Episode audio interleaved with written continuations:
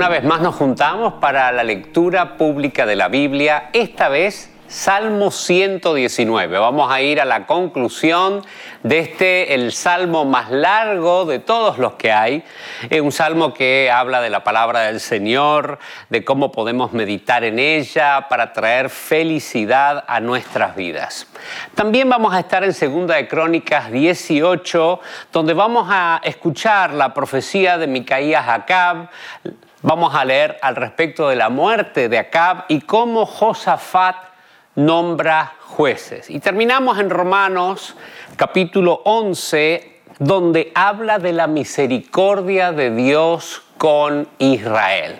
Que a través de la palabra del Señor tu espíritu hoy se vivifique y se llene del poder de Dios. El libro de Salmos, capítulo 119. Oh Señor, tú eres recto y tus ordenanzas son justas. Tus leyes son perfectas y absolutamente confiables. La indignación me agobia porque mis enemigos despreciaron tus palabras. Tus promesas fueron sometidas a una prueba rigurosa, por eso las amo tanto. Soy insignificante y despreciado pero no olvido tus mandamientos. Tu justicia es eterna y tus enseñanzas son totalmente ciertas. Cuando la presión y el estrés se me vienen encima, yo encuentro alegría en tus mandatos. Tus leyes siempre tienen razón. Ayúdame a entenderlas para poder vivir. Oro con todo el corazón Respóndeme, Señor. Obedeceré tus decretos. A ti clamo. Rescátame para que pueda obedecer tus leyes. Me levanto temprano antes de que salga el sol. Clamo en busca de ayuda y pongo mi esperanza en tus palabras. Me quedo despierto durante toda la noche pensando en tu promesa. Oh Señor, en tu fiel amor oye mi clamor, que el seguir tus ordenanzas me reanime. Los que no respetan la ley vienen a atacarme, viven alejados de tus enseñanzas. Pero tú estás cerca, oh Señor, y todos tus mandatos son ciertos. Desde los primeros días sé que tus leyes durarán para siempre. Mira mi sufrimiento y rescátame, porque no me he olvidado de tus enseñanzas. Defiende mi caso, ponte de mi lado, protege mi vida como lo prometiste. Los perversos están lejos de ser rescatados, porque no se interesan en tus decretos. Señor, qué grande es tu misericordia. Que el seguir tus ordenanzas me reanime Muchos me persiguen y me molestan. Sin embargo, no me he desviado de tus leyes. Ver a esos traidores me enferma el corazón, porque no les importa nada tu palabra. Mira cómo amo tus mandamientos, Señor. Por tu amor inagotable, devuélveme la vida. La esencia misma de tus palabras es verdad tus justas ordenanzas permanecerán para siempre. Gente poderosa me acosa sin razón, pero mi corazón tiembla únicamente ante tu palabra. Me alegro en tu palabra, como alguien que descubre un gran tesoro. Odio y detesto toda falsedad, pero amo tus enseñanzas. Te alabaré siete veces al día porque todas tus ordenanzas son justas. Los que aman tus enseñanzas tienen mucha paz y no tropiezan. Anhelo que me rescate, Señor. Por eso he obedecido tus mandatos. Obedecí tus leyes porque las amo mucho. Así es. Obedezco tus leyes y tus mandamientos porque tú sabes todo lo que hago. Oh Señor, Escucha mi clamor. Dame la capacidad de discernir que me prometiste. Escucha mi oración. Rescátame como lo prometiste.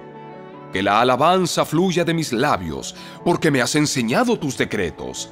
Que mi lengua cante de tu palabra, porque todos tus mandatos son correctos. Tiéndeme una mano de ayuda, porque opté por seguir tus mandamientos. Oh Señor, he anhelado que me rescates, y tus enseñanzas son mi deleite. Déjame vivir para que pueda alabarte y que tus ordenanzas me ayuden. He andado descarriado como una oveja perdida. Ven a buscarme, porque no me he olvidado de tus mandatos.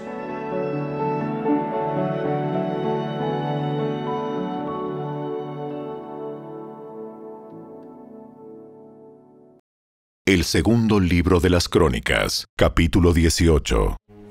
El rey Acab de Israel y Josafat, rey de Judá, vestidos con sus vestiduras reales, estaban sentados en sus respectivos tronos en el campo de trillar que está cerca de la puerta de Samaria. Todos los profetas de Acab profetizaban allí delante de ellos. Uno de los profetas, llamado Sedequías, hijo de Kenaana, hizo unos cuernos de hierro y proclamó, Esto dice el Señor. Con estos cuernos cornearás a los arameos hasta matarlos. Todos los demás profetas estaban de acuerdo. Sí, sí, sí. Sube a Ramot de Galaad. Sube a Ramot de Galaad. Y saldrás vencedor. Sí, Porque el Señor, Porque el Señor dará la victoria al rey. Mientras tanto, el mensajero que había ido a buscar a Micaías le dijo, Mira, todos los profetas le prometen victoria al rey. Ponte tú también de acuerdo con ellos y asegúrale que saldrá vencedor. Pero Micaías respondió, Tan cierto como que el Señor vive, solo diré lo que mi Dios diga. Cuando Micaías se presentó ante el rey, Acab le preguntó, Micaías, ¿debemos ir a pelear contra Ramón de Galad o debo desistir? Micaías le respondió con sarcasmo, Sí, sube y saldrás vencedor. Tendrás la victoria sobre ellos. pero el rey le respondió con dureza. ¿Cuántas veces tengo que exigirte que solo me digas la verdad cuando hables de parte del Señor? Entonces Micaías le dijo, En una visión vi a todo Israel disperso por los montes como ovejas sin pastor. Y el Señor dijo, Han matado a su amo. Envíalos a sus casas en paz. ¿No te dije? Nunca me profetiza otra cosa que desgracias. Micaías continuó diciendo, Escucha lo que dice el Señor. Vi al Señor sentado en su trono, rodeado por todos los ejércitos del cielo, a su derecha y a su izquierda. Entonces el Señor dijo, ¿quién puede seducir al rey Acab de Israel para que vaya a pelear contra Ramot de Galaad y lo maten? Hubo muchas sugerencias, hasta que finalmente un espíritu se acercó al Señor y dijo, Yo puedo hacerlo. ¿Cómo lo harás? preguntó el Señor. El espíritu contestó, Saldré e inspiraré a todos los profetas de Acab para que hablen mentiras. Tendrás éxito, dijo el Señor. Adelante, hazlo. Así que, como ves, el Señor ha puesto un espíritu de mentira en la boca de tus profetas, porque el Señor ha dictado tu condena. Entonces, Sedequías, hijo de Kenaana, se acercó a Micaías y le dio una bofetada. ¿Desde cuándo el Espíritu del Señor salió de mí para hablarte a ti? Y Micaías le contestó, Ya lo sabrás cuando estés tratando de esconderte en algún cuarto secreto. ¡Arréstenlo! Llévenlo de regreso a Amón, el gobernador de la ciudad, y a mi hijo, Joás. Denles la siguiente orden de parte del rey. Metan a este hombre en la cárcel y no le den más que pan y agua hasta que yo regrese sano y salvo de la batalla. pero Micaías respondió, Si tú regresas a salvo, Eso significará que el Señor no habló por medio de mí. Entonces, dirigiéndose a los que estaban alrededor, agregó, Todos ustedes, tomen nota de mis palabras. Entonces Acab, rey de Israel, y Josafat, rey de Judá, dirigieron a sus ejércitos contra Ramot de Galaad. El rey de Israel dijo a Josafat, Cuando entremos en la batalla, yo me disfrazaré para que nadie me reconozca. Pero tú, ponte tus vestiduras reales. Así que el rey de Israel se disfrazó y ambos entraron en la batalla. A su vez, el rey de Aram había dado las siguientes órdenes a sus comandantes de carros de guerra. Ataquen solamente al rey de Israel. No pierdan tiempo con nadie más. Entonces, cuando los comandantes arameos de los carros vieron a Josafat en sus vestiduras reales, comenzaron a perseguirlo. ¡Allí está el rey de Israel! está el rey de Israel! Gritaban. Pero Josafat clamó, y el Señor lo rescató. Dios lo ayudó apartando a sus atacantes de él. Tan pronto como los comandantes de los carros se dieron cuenta de que no era el rey de Israel, dejaron de perseguirlo. Sin embargo, un soldado arameo disparó una flecha al azar hacia las tropas israelitas e hirió al rey de Israel entre las uniones de su armadura. ¡Da la vuelta y sácame de aquí! Estoy gravemente herido. La encarnizada batalla se prolongó todo ese día y el rey de Israel se mantuvo erguido en su carro frente a los arameos. Por la tarde, justo cuando se ponía el sol, Acab murió. El segundo libro de las Crónicas, capítulo 19.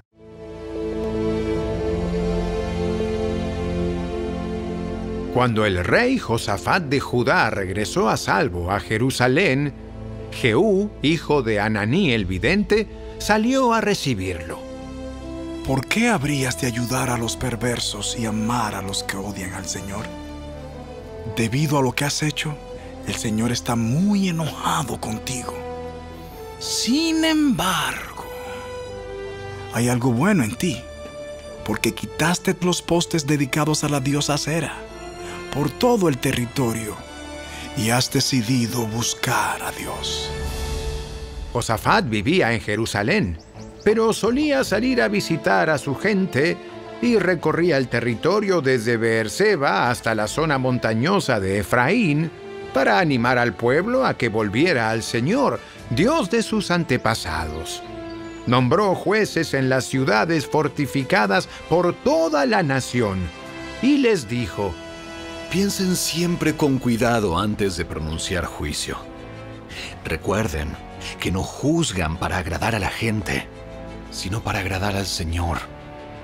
Él estará con ustedes cuando entreguen el veredicto para cada caso.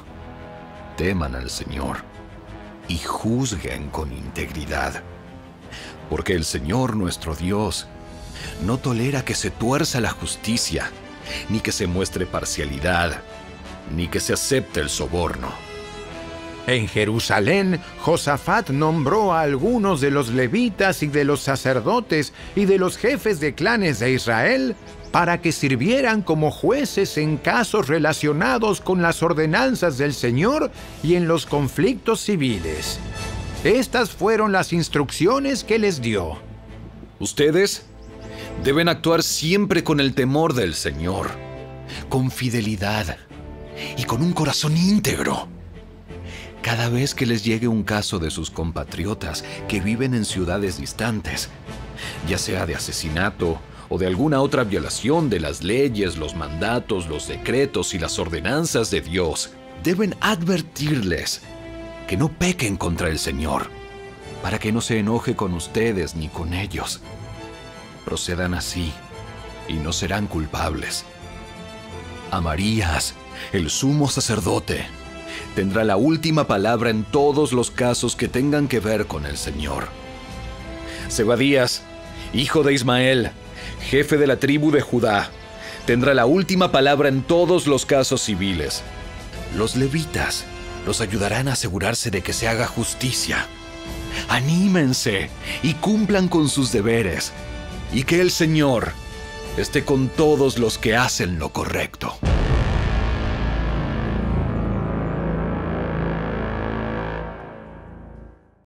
La carta del apóstol Pablo a los Romanos, capítulo 11. Entonces pregunto, ¿acaso Dios ha rechazado a su propio pueblo, la nación de Israel? Por supuesto que no. Yo mismo soy israelita, descendiente de Abraham y miembro de la tribu de Benjamín. No, Dios no ha rechazado a su propio pueblo, al cual eligió desde el principio. ¿Se dan cuenta de lo que dicen las escrituras sobre el tema? El profeta Elías se quejó del pueblo de Israel ante Dios y dijo, Señor, han matado a tus profetas y derribaron tus altares. Yo soy el único que queda con vida, y ahora me buscan para matarme a mí también. ¿Y recuerdan la respuesta de Dios? Él dijo, No, tengo a siete mil más que nunca se han inclinado ante Baal. Lo mismo sucede hoy porque unos cuantos del pueblo de Israel han permanecido fieles por la gracia de Dios, es decir, por su bondad inmerecida al elegirlos. Y como es mediante la bondad de Dios, entonces no es por medio de buenas acciones. Pues en ese caso, la gracia de Dios no sería lo que realmente es, gratuita e inmerecida. Así que la situación es la siguiente. La mayoría del pueblo de Israel no ha encontrado el favor de Dios que tanto busca. Unos cuantos sí lo han encontrado, los que Dios ha elegido, pero el corazón de los demás fue endurecido. Como dicen las escrituras, Dios los hizo caer en un sueño profundo. Hasta el día de hoy les ha cerrado los ojos para que no vean y les ha tapado los oídos para que no oigan.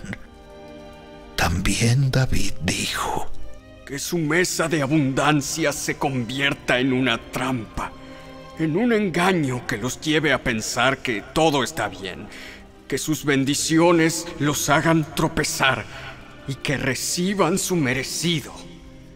Que sus ojos queden ciegos para que no puedan ver y que la espalda se les encorve para siempre.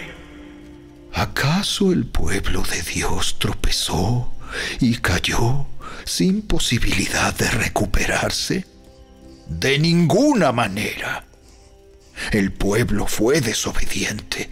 Por eso Dios puso la salvación al alcance de los gentiles.